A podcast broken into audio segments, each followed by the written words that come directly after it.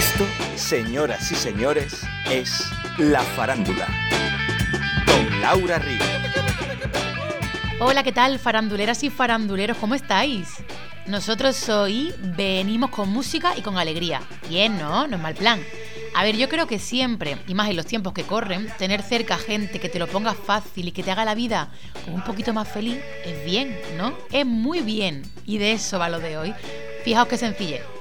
Nuestro farandulero de hoy tiene una voz que enamora, es cantante. Verlo encima de un escenario es irte de fiesta y en las distancias cortas, ojo, cuidado, es que no defrauda. Es el mismo torrente de alegría y de subidón. A mí me da la nariz que es un culillo inquieto. Pero que si vosotros después de la charlita de hoy pensáis que no, me lo contáis. Podéis comentarlo todo en nuestras redes sociales, en la farándula, en podcast, en Facebook y en Instagram. Y si no, en las redes sociales de Canal Málaga. Yo creo que nuestro farandulero de hoy es artista por los cuatro costados. Y es que hoy viene a la farándula Carlos Bravo, bienvenido. Ah, muchas gracias. No sé cómo me he colado en este programa tan top, de gente top, pero aquí estoy, o sea que estoy encantadísimo. Hombre, está más, más que justificado que tú estés aquí, porque la farándula es, pues eso, una charlita con lo más top de la farándula. Hombre, Carlos, por Dios. bueno, bueno, eso para tus ojos. Oye, ¿cómo estás? ¿Bien o qué? Hombre, yo encantadísimo, encantadísimo de estar aquí contigo, aunque sea a través de la pantalla. O sea que. Yo tenía muchas ganas de charlar contigo y de conocerte un poco más y de que los faranduleros pues te conozcan un poco más, Carlos. Hombre, y yo de conocer a los faranduleros y de que me conozcan. O sea que esto es, va a ser una reunión muy chula, ya verás. Qué maravilla, por Dios. Pues venga, vamos a empezar por el principio. A ver. Que tú dices, Carlos, que eres optimista, compulsivo por naturaleza y luchador innato, ¿no? Eh, lo digo de mí porque al final me lo, he, me lo, he, creído, lo que me han ido diciendo la gente, lo de, lo de optimista.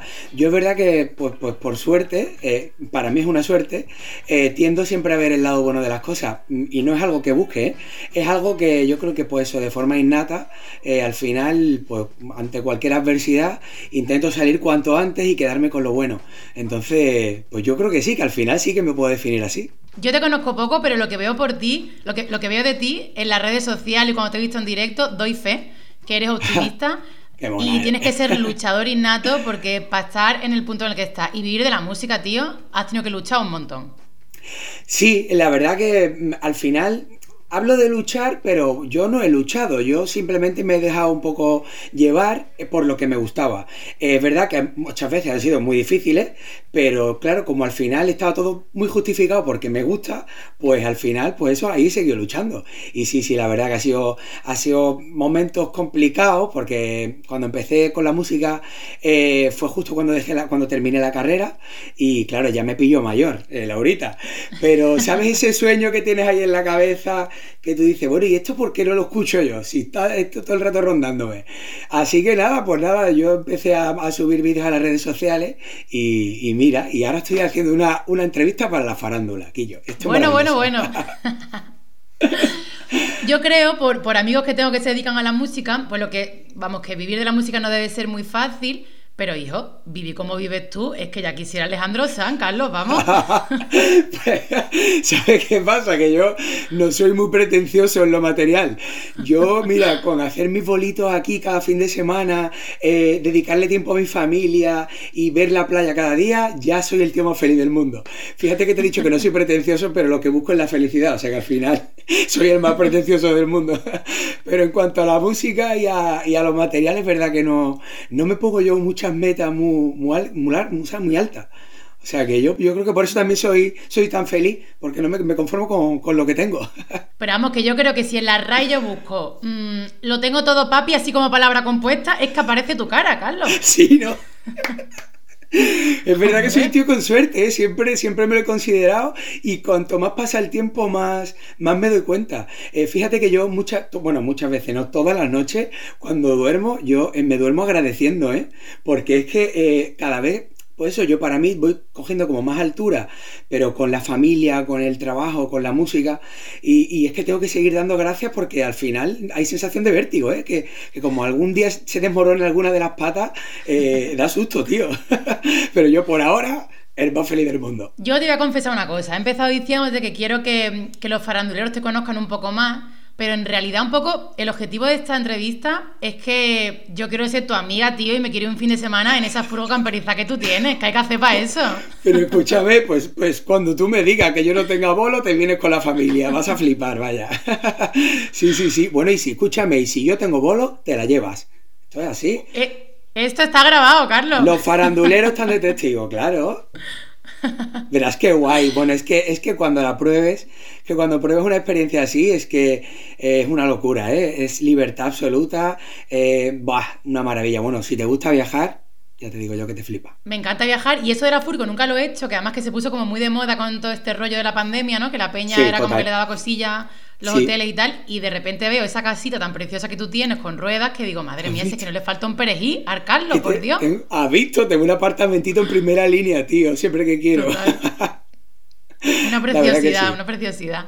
Qué guay. Oye, ¿sabes qué? Mira, yo he estado un montón de tiempo fuera en Madrid viviendo y me volví a Málaga hace, hace algo menos de dos años. Y de a los primeros conciertos que fui, pues post pandemia y todo esto, fue un concierto tuyo en Torremolino. Y tío, encontrarme contigo fue una alegría y fue, fue como un descubrimiento muy chulo porque fue darme cuenta de que en Málaga pasan cosas y de que en Málaga sí se puede, que era un poco lo que yo venía buscando. Claro, yo, mira, yo recuerdo, porque ahí me conociste tú a mí, pero yo a ti te conocí en otro a posteriori, que fue donde realmente pudimos hablar. Y, recuerdo que me contaste esta historia y yo, bueno, yo es que soy un enamorado de Málaga. Yo por más que viajo, fíjate que te, dijo, que te digo que soy súper viajero, he vivido, he vivido en varios sitios, he vivido en Granada, bueno, he vivido en varios sitios.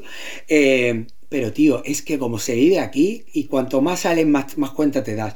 Que al final sí puedes hacer cosas, sí, sí, hay cosas que hacer, pero encima con el mar al lado, con la gente de Málaga, con la calidad de vida que hay aquí. O sea que yo te animé y estoy encantado cada vez que te veo alguna foto de tu ventana preciosa con esas vistas. Digo, qué buena decisión tomó. Maravilloso. Total. Es que de hecho, menuda terapia. Ayer estaba yo un poco así rayadilla que me echaba de menos en Madrid, pero luego me asomo, miro el mar por la ventana y digo, pero si es que esto, esto, qué fantasía es, por Dios. Si es que, claro, si es que yo creo que tus amigos de Madrid te lo dirán, dirán, es que yo soy el que me quiero cambiar por ti. Total. De hecho, una de las cosas que yo quería comentar contigo es que yo creo que poco te falta para que te pongan una calle en Málaga porque eres malaguita, malaguita. Es verdad que llevas Málaga por bandera, ¿eh? Buah, yo, yo es que soy un enamorado, pero es que me encanta Málaga, es que me encanta el mar, me encanta, pero encima la gente, la gastronomía, yo, ¿qué, ¿qué quiere que te diga? Mis raíces están aquí. Yo soy muy soñador y yo viajo y tal, pero mis raíces están aquí, está clarísimo. Está guay, Carlos, porque ahora que, que hablo un poco más contigo de ese guío, eres transparente, tío. O sea, en tus conciertos, aparte de tener una voz preciosa que enamora, que ahora hablaremos, eh, tienes como una energía, una alegría. O sea, yo en tu concierto grité muchísimo, hacía mucho tiempo que no lo daba todo, estábamos ahí. Y ahora que te, que te escucho un poco más, digo, joder, qué guay, que, que, siento que eres muy parecido en las distancias cortas que luego encima de un escenario. Sí, ¿sabes qué pasa? Que es lo que te digo, yo no... Mm, mira, yo nunca en la vida ni siquiera soñé con dedicarme a la música, ¿eh? Ni siquiera lo soñé, mm, me refiero a, que todo esto tuviera un proyecto, ¿sabes? Era como, oye, la música pues está aquí y tal, pero... Y, y, al final... Eh, vas tomando pequeñas decisiones que no son eh, drásticas ni nada, pero que te van llevando a, una vida que es súper chula. Y entonces, eh, yo, por, como te digo, yo soy una afortunada, entonces mm, solo puedo disfrutar de todo esto. Con lo cual, al final, pues esa energía, pues se tiene que notar. Si es que cuando uno es feliz, ¿no? Yo creo que, pues que se nota. Y, es que encima de un escenario yo soy feliz. Y bueno, tú lo viste. Y, viste al Carlos Bravo que está hablando aquí contigo porque, porque es verdad, yo lo vivo, lo vivo, lo disfruto. Sí, sí, lo vive y lo, vivimos contigo. Qué guay. Oye, ¿te ha pasado alguna vez de tener que subirte a un escenario un día así un poco chungo, que estés cruzado, que hayas tenido un, mal día, sin más? Me han pasado cosas malas, como a todo el mundo. Pero eh, yo intento relativizarlo todo. Y yo, para mí es que lo, un problema, eh, eh, cuando, no, cuando no tiene solución, deja de ser un problema, o sea, no me puede seguir atormentando. Y cuando tiene solución es que voy a por ella, o sea, es que me lanzo en plancha. Entonces intento atormentarme lo, menos posible. Y, claro, al final la música para mí es terapia también. Eh, y entonces si te pasa algo mal, eh, poder cantar y poder, mm, ¿sabes?, contagiarte del buen rollo de la gente, eh, pues al final es que si me he subido han sido pocas veces, pero en el minuto uno ya yo creo que se me ha quitado todo. Se te quitan las penas. Las penas, que es verdad. Y que al final, las penas que yo, bueno, yo es que no quiero penas. Entonces, eh, intento evadirme un poco. Soy un poco, para eso no soy demasiado objetivo. Eh, intento que no me afecte demasiado y darle la importancia, menos, menos importancia de la que tiene. Y, bueno, y yo creo que por, como por ahora me ha ido bien, pues por ahí voy a seguir. Oye, ¿cómo fue este comienzo? Dices que, que terminaste la carrera que estudiaste tú. Yo soy arquitecto, ¿cómo te quedas? Bueno, bueno, bueno, señor arquitecto, perdona. Pues sí, bueno, no, no, no, señor arquitecto, nada, o sea que para nada, un mindundi cualquiera. Pero digo cómo te quedas porque estuve ocho añazos estudiando para al final eh, que la arquitectura sea mi hobby y mi carrera sea la música. Es que es como de locos todo, por eso te digo. Estarán contentos tus padres, vamos. Mi padre ya un poco más. Al principio nada de nada, vamos, ya te lo digo yo. Pero bueno, ¿sabes lo bueno? Que yo me metí en la, en la carrera porque me encanta la arquitectura y siempre me, me moló. Eh, y es muy guay no haberme despegado de ella. Al final hago de la arquitectura cositas que me gustan. Y, y el poder decidir y elegir está muy chulo, ¿eh? Está guay. O sea que, lo, vas compaginando de alguna forma. Sí, sí, sí, claro, claro. Bueno, yo lo que pasa es que yo le di la vuelta. Cuando ya la música empezó un poco a despegar, pues mm, ya ya dejé de ser eh, de trabajar en un estudio para ser freelance, o sea, autónomo. Entonces sí que sigo haciendo cositas porque el día que suelte el ordenador y el AutoCAD ya no lo volveré a coger porque se me olvidará todo. Así que para no desvincularme sí sigo haciendo cositas. Ah, qué bien, qué bien. Y encima freelance, es que todo éxito, es que él todo éxito, vamos. Una vida medida, yo quiero ser como tú. Sí, bueno, yo qué sé. También a lo mejor es que solo cuento lo bueno. no, pero es verdad que no. Tengo suerte y no. Por ahora toco madera. No me han pasado demasiadas cosas malas. O sea que yo espero seguir ahí en esa línea un poco. Seguro que sí, seguro que sí. Ojalá, ojalá. Recientemente en mi casa vive un tipo que me manda. Que me corrige, me ordena y me torea. Pero me da un abrazo y me gana. Me quita el partido y me pone unos cartones de una esponja que vive bajo el agua. Se sienta en mi sillón. Oye, Carlos, ¿qué tiene que tener una canción para que a ti te llegue y te apetezca versionarla y hacerla tuya? Eh, lo que tiene que tener es que sea que me transmita algo. Eh, o que me transmita alguna energía chula, o que me transmita buen rollo, o que la letra mm, se me hinque aquí desde el momento uno pues algo, que tenga algo diferente. Mm, a mí, por ejemplo, yo versiono también canciones, porque todo el mundo anda ahora como eh, en contra del reggaetón y tal, porque no es... Yo incluso en el reggaetón he encontrado letras súper chulas eh, que luego a mi rollo no ha tenido nada que ver, y, pero, sabes que a mí me han transmitido algo y al final yo consigo que también sea un mensaje mío para los demás. O sea que, que yo sí, de cualquier canción al final yo me inventé lo del flamenco a mi rollo para poder hacer todo lo que me gustara dentro de mi estilo, ¿sabes? o sea que ahí estaba todo, estaba todo como muy justificado. Pero tío, es que esto es súper complicado, o sea, hacer las cosas a tu rollo y que no nos chirríen y que nos vayamos con tus temas y con tus versiones, porque joder, versionas muchos temas que todos conocemos, y lo tenemos como, ¿sabes? Que forman parte nosotros y de repente escucharlo en tu voz puede ser peligroso, que de repente la gente diga, uy, ¿sabes? Le dado unos girillos, unas cosas ahí, pero no, no, todo lo contrario.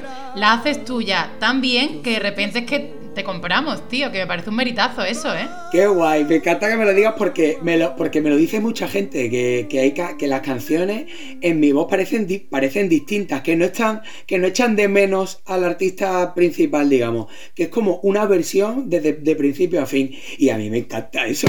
o sea que transmitir esto, lo digo a mí, vamos. Y es que es muy complicado, de, o no me parece nada fácil, me parece muy arriesgado, vaya. Bueno, haces versiones, pero también hay temas tuyos, que yo que he hecho los deberes, creo que tu primer tema salió en 2014. ¿Quién me dará? Esto fue, pues esto fue otra cosa, sí, que yo estaba un día en una entrevista de radio y me dijeron, oye, pues hay un concurso de Málaga, tal, y digo, ¿cómo? Y yo como, mm, a mí no me podrán decir que no cogí el tren en su debido momento. Yo me subo a todos los trenes que pasan. el papalante con todo. a todos los trenes que pasan me subo, yo soy un sí andante. Entonces, pues me subí a ese también y tuve la suerte de ganar el concurso ese y me grabaron el, el tema este. Así que, bueno, fue una chulada porque me apoyó muchísima gente. Claro, es la primera canción que hacía, me apoyó mucha gente, salimos en Canal Fiesta Radio, nos colamos en la lista, todo esto Pues que sí, sin, o sea, sin productor y sin, ¿sabes? Sin una, mm, campaña de marketing, nada. Y me colé ahí, o sea que tuve mucha suerte en la primera, sí, sí, estuvo muy guay.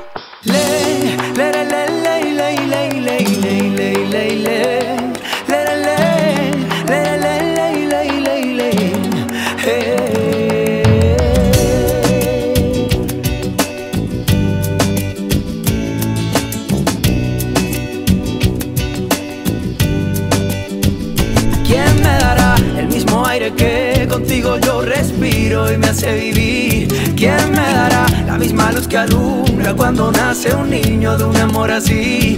¿Quién me dará los besos, las caricias y todo el cariño que tienes para mí? ¿Quién me dará mayor felicidad por cada momento que tú estás aquí?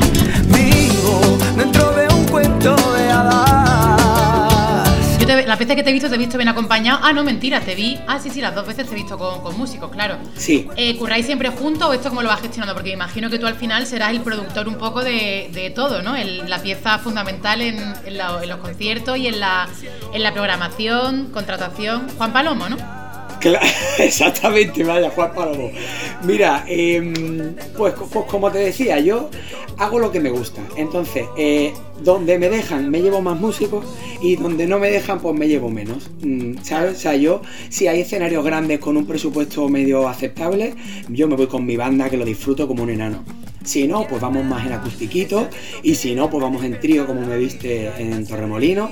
Eh, al final nos adaptamos un poco, pues eso, yo todavía no tengo un caché que yo, del que yo pueda, ¿sabes?, tirar de un grupo entero, entonces pues vamos adaptándonos a, los cachés que van, que van surgiendo, así pues no dejamos de hacer. Que oye, lo de los acustiquitos, yo no sé si empezó por una necesidad, pero tienen un rollazo importante, ¿eh?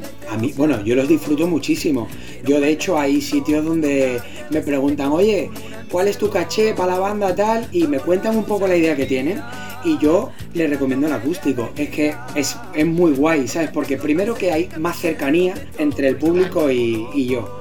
Eh, no tienes que estar ajustado a, pues, a unos cortes, a unos cierres, a unas estructuras. Y entonces esa cercanía me encanta. Pero además es que las versiones tienen como más calidez, ¿sabes? a mí me encanta, el rollo acústico me, gusta mucho. Pero claro, si lo, tú lo que quieres es pegar botes y no parar de bailar, mi banda, con mi banda lo petamos. Pero sí que es verdad que yo creo que se crea un vínculo muy chulo cuando el concierto es acústico. Se crea ahí como una comunión que suena como un poco místico, pero, pero que es bonito. No, no, es verdad, es verdad. Sí, sí, sí. Porque además dejas que hay huecos en los que puedes hablar con la gente, la gente la escuchas porque está muy cerca. Entonces a mí me encantan también, yo lo disfruto mucho. ¿Tú crees que con todo este, en fin, con todo esto que nos ha pasado, con este año y pico así un poco feo de conciertos en acústico por obligación o con mascarilla y tal, ¿crees que se ha creado como, no sé, como que el público de repente valore más lo que es subirse a un escenario y que valore más el trabajo de los artistas? Pues no sé qué decirte, a ver, yo creo que el público cuando va a un espectáculo lo valora.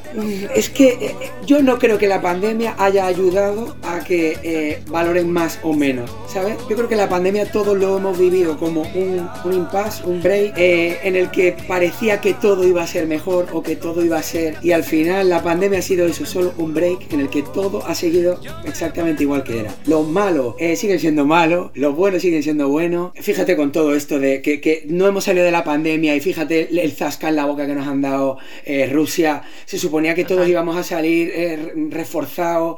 Nada que ver, no hemos salido todavía de esta guerra pandémica y ahora tenemos una real, ah, pues aquí al lado. Entonces yo creo que la pandemia no nos ha mejorado para nada, ya te lo digo yo. Ya, yo también, es verdad que todos pensamos eso, ¿no? Vamos a salir mejor y de repente pasan cosas así, ¿no? Que empieza Rusia a bombardear y tú dices, pero ¿cómo? O sea, ¿qué coño es lo que no hemos aprendido? Bueno, pues muchas cosas, ¿no? No, es que ese hombre también habrá estado quiero decir, como nosotros, y ¿sabes? Y, da igual, y sigue siendo igual de malo, es que no, que cosas que como claro, no son tangibles, pues se nos escapan de las manos y, y no, nunca entenderemos, yo por lo menos. Pero menos mal que hay música y que hay cultura para salvarnos, porque yo a ti no te conocía en el confinamiento, pero me imagino que estuviste a tope conociéndote como eres en redes.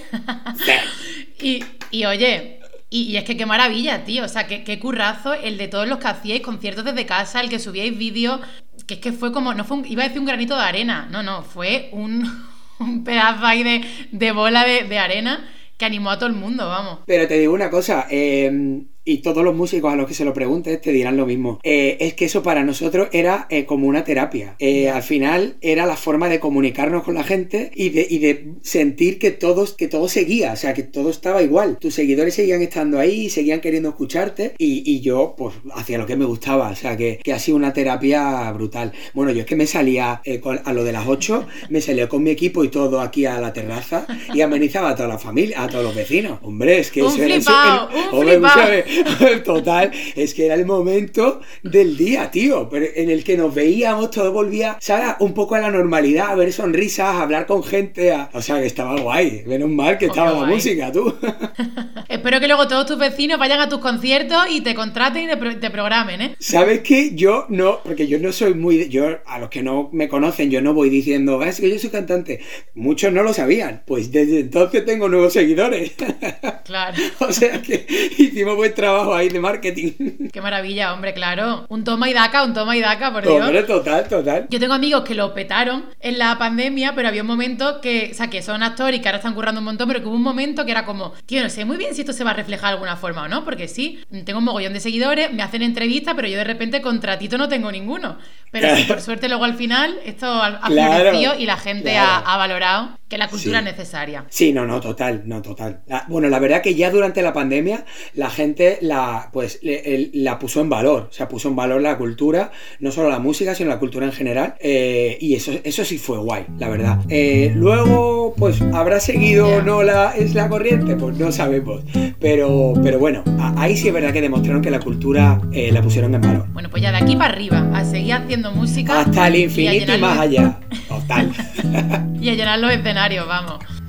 En la vida conocí mujer igual a la flaca, coral negro de La Habana, tremendísima mulata, 100 libras de piel y hueso, 40 kilos de salsa y en la cara dos soles que sin palabras hablan. Voy a decir palabras y me tienes que decir la primera que se te venga a la mente. A ver, si te quieres explayar un poquito, te dejo, pero así como un, un partido de tenis.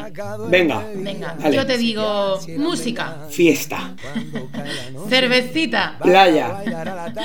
política, Ignorancia. Mm, es que no. es que me provoca indiferencia, la verdad. No hay, no hay nada con lo que yo, que yo vea que me defiende. escenario, Subidón. Costa del Sol, Eh, calidad de vida. Tres palabras. así como palabra compuesta también. Hashtag. Hashtag calidad de vida. Disfrutón. Uf, pues te diría yo. La, la he escrito pensando si me ibas a contestar eso o no, ¿eh? Sí, sí. Sí, no me gusta perderme nada. Y eh, viajar, Eh, cultura. caravana, bueno, furgoneta, furgoneta, Felicidad. guerra, Uf, mal rollo. Amor. Y- y, eh, espérate, mal rollo, no, te quiero decir impotencia, prefiero, porque me da mucha rabia. Eh, eso. Amor, eh, hashtag mueve el mundo. Es que no me sale una palabra solo. Es que el amor es lo que nos queda. Si es que yo siempre pregunto en mis conciertos, que tú eres testigo, ¿quién está enamorado? Tío, es que aquí estar enamorado, ya veremos de qué o de quién. Pero hay algo más bonito que el amor, por Dios, y la sensación esa de, ¿sabes? De estar enamorado. Buah, siempre, amor siempre. Pero oye, eh, o sea, eh, tú y Ruth, que es tu chica, Sí. eh, sois un ejemplo que no sé si es una maravilla o que da coraje. O sea, porque es que da gusto veros, que yo digo, ¿en serio tanto amor? Que, que de verdad, qué fantasía, qué maravilla, Sí. que, que reguéis eso y que siga ahí brillando. Es que, porque creo que no es nadie impostado, yo no os conozco eh, tan de cerca, pero es que os veo y digo, pero bueno, si es que les brillan los ojos a través de las fotos. Sí, sí, es que, es que, no te digo que soy un tío con suerte, si es que tengo la mejor. O sea, yo me la pusieron, me la puso Dios en el camino y ya tuve claro que era ella.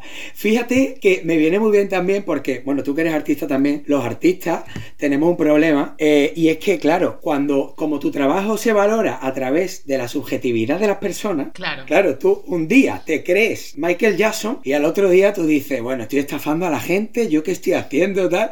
Y entonces cuando tienes una persona así a tu lado, eso eso es, lo, eso es maravilloso. Porque ah, yo con Rux, me, ella me dice, escúchame, ni eres tan bueno cuando te aplauden tanto, ni tampoco eres tan malo, chiquillo, cuando la cosa ha ido mal, ¿sabes? O sea, que tampoco. Entonces, tener ahí ese, porque claro, esos subidones que tenemos nosotros, hay alguien que los tiene que de alguna manera amortiguar, porque si no, si no nos pega una hostia que no vea. Jo, qué guay que tengas a alguien ahí que, bueno, que te ponga los pies en la tierra de alguna forma, ¿no? Y que también te abrace cuando tú tengas ahí un día regulero. Totalmente, totalmente. Pues sí, pues yo tengo la suerte de y entonces me encanta que, que oye, que hasta en las fotos lo veáis, porque es que yo de verdad que me siento así. Sí, sí, pues se transmite, vamos, yo creo, yo creo. Oye, Carlos, y cuéntame la paternidad. ¿Qué te ha enseñado a ti la paternidad? Uy, la paternidad es que es lo más, Laurita. La paternidad es lo más. Porque eh, da un poco de vértigo cuando te dicen, eh, porque mm, fueron niños buscados, por supuesto, cuando ya lo consigues, eh, que fue, fue proponérnoslo y tú sabes lo del entrenamiento, pues entrenamos poco. Entonces, claro, te da un poco de vértigo porque dices, claro, al final ahí hay algo que va a depender de mí, ¿no? Pero, pero luego al final te acuerdas de cómo lo han hecho tus padres contigo y tienes, yo tengo el mejor ejemplo que son mis padres y no, era no es tan difícil. Es solo pues inculcarle y darle lo mejor que tienes. Y, a mí me encanta, tío. O sea, es que pasar momentos con ellos. Por eso te decía, cuando hay mucha gente que me dice, dice, uy, tú vas a llegar muy alto, tal, no sé cuánto. Digo, si es que yo no, yo ya, yo no quiero llegar muy alto. O sea, si yo voy, hago mi concierto y me vengo aquí con mis niños. Yo lo de irme, yo no sé cuánta temporada, no sé dónde, yo lo llevaría fatal. Eh, o sea que yo es que me encanta pasar tiempo con ellos. Es maravilloso, es maravilloso. Porque ¿cómo llevas tú, un cantante arquitecto, cómo llevas lo de conciliar? ¿Te organizas bien? Sí, bueno, me, organizo bien. Nos organizamos como podemos. Hacemos encaje de bolillo entre nosotros y las abuelas. Sí, las abuelas, eh, un aplauso a las abuelas de España, porque es que no podríamos hacer nada, vamos. Eh, pero bueno, mm, intentamos eh, entre, pues eso, buscarnos los huecos, pero también tenemos que conciliar con la vida, con la vida en pareja. Es que no es, fácil, porque ella se va, yo luego me voy, pero también hay que buscar un hueco para estar los dos. Con lo cual, más o menos, con el caje de bolillo, pero oye, más o menos se consigue, o por lo menos lo sobrellevamos. Y si no, todos para adelante al concierto, que te vas de bolo por la familia para. Escúchame, lo hacemos y desde que tenemos la furgo, muchas veces, como el concierto sea lejos, nos vamos a la familia. Por favor, temporada en Cádiz, temporada en Cádiz que me voy con vosotros en la. Pero, eh, por favor, a todos los, que nos están escuchando de Cádiz, eh, por favor, yo quiero una gira en Cádiz en este verano. Venga, tengo todavía el mes de julio con mundos de fechas libres. Vámonos para allá. Yo me voy contigo para que tú tengas siempre una botellita de agua en el camerino, tu toallita, yo de verdad contigo no que me voy. Pues escúchame, eh, eh, esto, lo que tienes que hacer es buscarme, Laura, bolos y eres mi manager en Cádiz. Y ya ah, está. Entonces tú vives en Cádiz en verano buscándome bolos, te llevas tú la pasta de tu porcentaje. Esto es un negocio que acabamos de cerrar. ya tenemos dos cosas. Eh, mi manager y la furgo. A ver qué más cosas nos prometemos. De aquí a todos los programadores de Cádiz y alrededores, por favor. En verano, a ser posible. A partir de primavera no va bien, ¿no, Carlos? Ya no, hombre, escúchame, yo, yo me iba desde marzo, ya me voy, tranquilamente. Qué maravilla, por Dios. Jo, se nos ha pasado el tiempo volado y no me he dado ni cuenta. Esto es buena señal, creo. ¿En serio llevamos ya media hora? Sí. Pues, por favor, sálvame. Digo, qué maravilla. Oye, pues nada, pues yo he estado encantado. Vamos, ya has visto lo a gusto que he estado. Oye, que vivimos muy cerca. Igual, no sé, preséntame a Ru un día y nos vamos a tomar una cervecita a la playa. Pues ahí está la tercera, te tomo la palabra. Ya también está grabado. Madre mía, qué de cosa. Hombre. Hombre, eso está haciendo una amistad en toda regla. Es que me veo en Cádiz en la furgoneta, perdona. No, no. O no, que sí, que sí, que lo que yo te diga, vamos. Pues ya hasta cuando, cuando nos veamos con la cervecita en la playa, ya cerramos fecha. Tenemos muchas cosas que planear, Carlos. Total, total. Qué guay. Qué maravilla. Jo, pues muchas gracias por este ratito de subidón, de buen rollo y de alegría, tío. Jo, va, gracias a ti. Ya te digo primero por, por acordarte de mí para tu programa, que, me encanta que, que estés haciendo lo que te gusta desde tu ciudad eh, y haberme colado, porque es que claro, yo sigo en Instagram y yo veo a la gente tan top que tú traes. O sea, yo haberme colado aquí de repente, estoy que lo peto, vaya. Que no te has colado, que esto es para hablar con gente de la farándula, con artistas, y tú eres un artista como la Pompín, hombre, por favor. Pues ya está, pero escúchame, ya de hoy me lo voy a creer. Que hombre, ya, en este cartelazo, eso no está cualquiera. Créetelo ahora que en un ratito va, viene Ruth y ya te baja los humos. Totalmente. Me dirá, escúchame, que no eres para tanto, ya está. Prepara la cena Más tranquilo. Más tranquilito, Carlos. A bajar la basura. Ya, ya, totalmente, vamos. Bueno, pues nada, que un gusto y que nos vemos pronto en los escenarios y en las playas, sí. Eso espero. O sea que eso espero, que sea prontito. Muy bien, pues te mando un beso muy grande. Un besazo a ti, a todos los faranduleros, que, que un placer y que nos vemos por las redes, chicos. Bueno, que os mentía o tenía yo razón. ¿Es Carlos Bravo alegría de vivir y puro subidón o no? Oye, Carlos, muchas gracias por esta charla, que no te has colado, que estaba yo deseando que vinieras a la farándula. Yo os invito a todos a que lo sigáis en redes sociales y que estéis al tanto de sus próximos conciertos.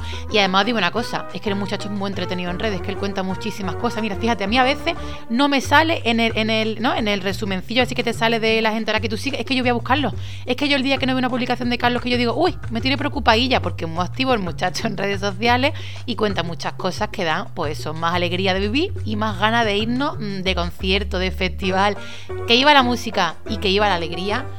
Y la paz, por Dios, qué buena falta nos hace. Un besazo a todos faranduleros. Nos vemos la semana que viene, especial Festival de Málaga. ¡Ay, Dios mío, qué emoción! Un beso a todos. La farándula, con Laura Río.